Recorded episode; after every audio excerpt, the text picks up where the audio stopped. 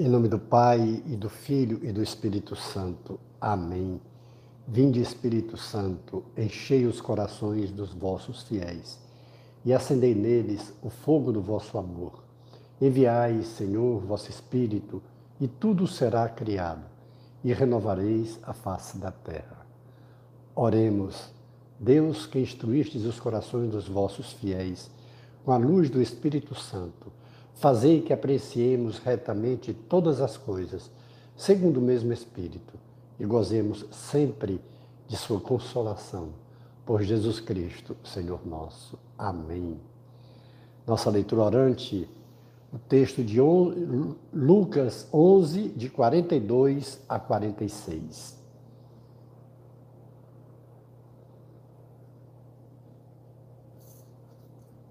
Disse Jesus: mas ai de vós, fariseus, que pagais o dízimo da hortelã, da arruda e de todas as hortaliças, mas deixais de lado a justiça e o amor de Deus. Importava praticar essas coisas, estas coisas, sem deixar, no entanto, aquelas de lado. Ai de vós, fariseus, que apreciais o primeiro lugar nas sinagogas e as saudações nas praças públicas. Ai de vós, porque sois como esses túmulos, disfarça túmulos disfarçados sobre os quais se pode transitar sem o saber. Um dos legistas tomou então a palavra. Mestre, falando assim, tu nos insultas também. Jesus respondeu: Igualmente, ai de vós, legistas, porque impondes aos homens fardos insuportáveis, e vós mesmos não tocais esses fardos com um dedo sequer. Palavra da salvação. Glória a vós, Senhor. A graça dessa nossa leitura orante é porque a cada dia nós vamos pegando um texto do Evangelho de Jesus e vamos fazendo oração, uma oração orante, daí a leitura orante. Nós fazemos a leitura com, em oração. E para isso nós precisamos compreender um pouco mais o texto, porque o sentido da compreensão da Sagrada Escritura é que ela venha e faça vida em nossas vidas. Nos exorta, nos corrige, nos estimula, puxa a nossa orelha, mas nos anima, acima de tudo, a uma conversão. E o terceiro passo é justamente quando nós nos propomos fazendo o nosso propósito de conversão e depois contemplamos essa maravilha de Deus, esse Deus maravilhoso que nos ama, se fez homem e, mais do que se fez homem, como um de nós, morreu no nosso lugar e venceu a morte. Nós estamos continuando aquele texto de Lucas 11 e a gente viu que foi naquele texto que Jesus ensina o Pai Nosso ele fala também: quem não está ao meu lado está contra mim.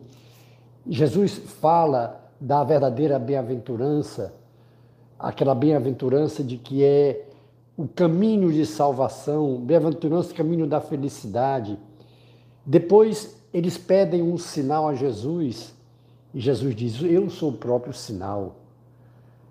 Eu sou o sinal, aquele sinal que Jonas foi dado por Jonas quando ele, depois de recusar a missão, ele é engolido pelo peixe e volta, é jogado na terra de Nínive e anuncia aos ninivitas a, o convite à conversão e eles se convertem. Continuando essa, essa narrativa, quando Jesus diz que eu sou o sinal que vocês pedem sou eu mesmo, porque ele também vai estar três dias sob a embaixo da terra, mas vence, vence a morte, vence todo o pecado, vence todo o mal. E quando ele está falando de tudo isso, eu vou pegar o início do capítulo, do versículo 37, para você, para a gente compreender melhor. Enquanto Jesus falava, um fariseu convidou para almoçar na sua casa. E Jesus foi almoçar na casa dele. Pôs-se à mesa. O fariseu, vendo isso, ficou admirado de que ele não fizesse primeiro as abluções antes do almoço. Jesus, porém, disse: Agora vós, ó fariseus, purificais o exterior do copo e do prato, e por dentro estáis cheios de rapina e de perversidade. Insensatos, quem fez o exterior não fez também o interior? Antes, dai o que tendes e de esmola, e isso ficará puro para vós. Aí, depois disso, para a gente compreender um pouco melhor, aí entra o texto de hoje. Ai de vós, fariseus, porque pagam o dízimo do cominho, da hortelã, mas o mais importante vocês não fazem. Vocês têm uma aparência. Os fariseus, eles eram vindo do povo, era daquele povo, na maioria deles vindo de pessoas humildes, mas que eram considerados separados, eram os santos. O próprio termo fariseu diz isso, os santos aqueles que são separados da imundície, aqueles que são separados dos, dos que estão impuros. E a pureza que eles acham e imaginam que a salvação virá pela prática da lei. Eles esquecem que a lei foi dada por Deus e foi dada apenas dez leis para que haja um parâmetro para que haja um desejo ardente de fazer a vontade de Deus, e essa vontade de Deus, ela é consumada quando se respeita o irmão, quando se ama o irmão como a si mesmo. Por isso que Jesus resumiu todas as leis nessas duas: amar a Deus acima de tudo e ao próximo como a si mesmo. E os fariseus, eles não só começaram aliás, os legistas, que depois um deles diz: assim tu também nos ofendes. Os legistas, eles eram os responsáveis por criar, por guardar a lei, por conservar a lei, e os fariseus por cobrar a exigência. E rejeitavam quem não tivesse cumprindo a lei. Mas eles chegaram a um ponto em vez dos dez mandamentos ou dez leis, começaram a criar tudo que fosse tipo de lei, inclusive já tinham 613 leis. Uma dessas era essa, fazer as abluções. Antes de sentar na mesa, tinha que lavar várias vezes, até sete vezes, a mão até o cotovelo. E ele se admira porque Jesus senta e não faz, não cumpre esse, esse ritual de lavar sete vezes a mão.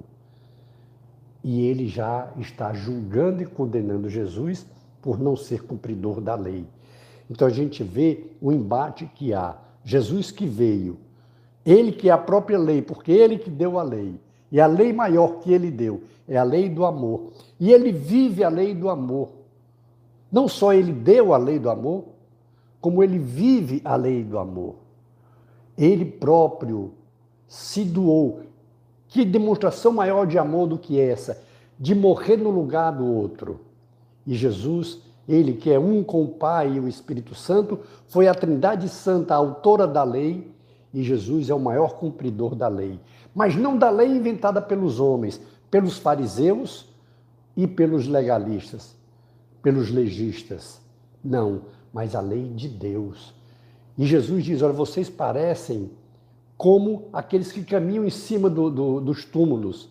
Os túmulos que eles pintavam para ter uma aparência bonita, mas dentro eram os ossos. Isso, o fato de um contato com o morto, um, um contato com isso daí, já tornava a pessoa impura. Os fariseus, eles começaram a rejeitar Jesus porque Jesus tinha contato com as pessoas impuras. Jesus tinha contato com os cobradores de impostos, com as prostitutas, com os mendigos, com os leprosos. Jesus tinha contato com todos que o buscassem. E, na maioria das vezes, os que eram enfermos, Jesus os curava, perdoava seus pecados e, com esse, com esse perdão do pecado, era um convite à conversão. E é esse convite que Jesus faz. E ele tem esse confronto com os escribas, com os fariseus, com os legistas. Igualmente, ai de vós, legistas, porque impõe aos homens fardos insuportáveis. 613 leis não dá nem para decorar, para saber quais são. E Jesus diz: vocês impõem isso aos homens e vocês mesmos não mexem sequer com o dedo. São os opositores de Jesus. Mas, ainda hoje, a gente atualizando para nós, a gente vê que muitas vezes a gente se torna como esses legistas e como esses fariseus. Nós temos uma aparência e não vivemos. E muitas vezes procuramos criar nossas próprias leis. Ah, mas eu acho que é desse jeito. Ah, mas eu penso que não tem problema. Ah, mas não tem problema deixar de ir à missa no domingo. Ah, mas não tem problema deixar de ler a palavra de Deus. Ah, não tem problema eu deixar de buscar a confissão. Ah, qual é o problema? Eu não me... Por que, que eu vou confessar para um homem mesmo, igual a mim? Só que esse homem igual a mim, igual a você, ele foi ungido por Deus ele foi ungido para perdoar o nosso pecado. É a mesma coisa de nós não irmos nos consultarmos a um médico porque ele também adoece. Acontece que a unção do médico foi o seu estudo. Ele estudou, se capacitou, mesmo doente, para curar as nossas enfermidades. É a mesma coisa do sacerdote. Mesmo que ele também caia, mas não é o sacerdote que nos perdoa, é o Pai do céu, em nome de Jesus Cristo, por unção dada ao sacerdote que nos perdoa. É Deus que nos perdoa. A unção que foi dada ao sacerdote. Mas nós criamos nossas leis. Nós somos como esses legistas. Nós somos como esses fariseus. Somos muitas vezes hipócritas. Essa palavra dói porque a gente tem uma aparência. Porque a gente começa a tomar, a criar a nossa própria lei de como eu seguir a Deus. Não, essa pessoa que me fez o mal, deixa ela para lá. Não vou perdoar, não. Ah, qual o problema que eu tenho de não perdoar? Mas foi ordem, essa é a lei de Deus. Amar o próximo como a si mesmo. E como é que eu amo alguém e não quero o bem dessa pessoa? Como é que eu amo o meu próximo se eu tenho raiva dele, se eu tenho ódio dele, se eu tenho rancor, se eu não perdoo a ruindade que ele teve comigo? Hoje o Senhor nos chama a refletirmos. Nós não podemos ser como esses fariseus hipócritas, nem ser como esses legistas. Não podemos ter a aparência de demonstrarmos uma coisa e vivermos outra isso é o farisaísmo, a hipocrisia dos fariseus, e nem podemos criar nossas próprias leis, criar nossa própria maneira de seguir a Jesus Cristo, de fazer o que a gente acha que é. E aí Jesus diz: cuidado, ele faz uma lamentação, ai de vós legistas. Mas esse ai de vós legistas, ai de vós fariseus, a gente atualizando, muitas vezes essa voz do Senhor pode ser para nós. Ai de vós que tem aparência e vive outra coisa. Ai de vós que criam as suas próprias leis de como seguir a mim, de como seguir a Deus, como ir a Deus. Hoje é um grande convite que o Senhor nos faz, a humildade. Sermos humildes, sermos dóceis, reconhecermos que de fato nós somos frágeis, limitados, pecadores e que dependemos da graça de Deus e que Ele nos dê uma graça de não sermos ostentosos, orgulhosos, vaidosos, de querermos aparentar o que nós não somos. E Deus nos dê a graça dessa humildade, de acolhermos o Evangelho como ele é, a palavra de Deus como ela é, acolher Jesus Cristo como ele é e não nós criarmos a nossa própria espiritualidade, e não nós criarmos a nossa própria caminhada de como a gente deve seguir a Jesus. Que Deus nos dê essa graça, dessa exortação que o Senhor nos faz hoje, desse puxão de orelhas carinhoso que o Senhor nos faz. porque Ele quer a nossa conversão, Ele quer a nossa salvação, Ele quer a nossa felicidade. O terceiro passo é justamente quando nós fazemos a nossa oração, a nossa resposta, o compromisso que a gente faz para deixar de ser fariseu hipócrita, para deixar de ser esse legista e passar a ser o verdadeiro seguidor de Jesus. Dê uma pausa agora na sua oração e faça o seu compromisso.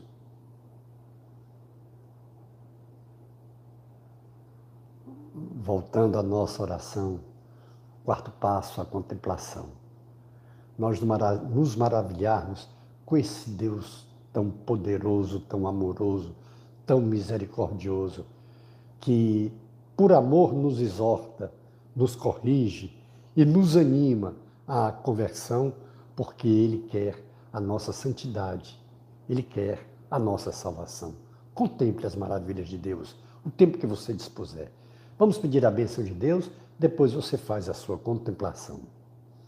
Glória ao Pai, e ao Filho, e ao Espírito Santo, como era no princípio, agora e sempre. Amém. E pela intercessão de Nossa Senhora do Carmo, de São José, de São Francisco, de Santa Teresinha e de São João Paulo II, que Deus nos dê sua graça e sua bênção e sua face resplandeça sobre nós.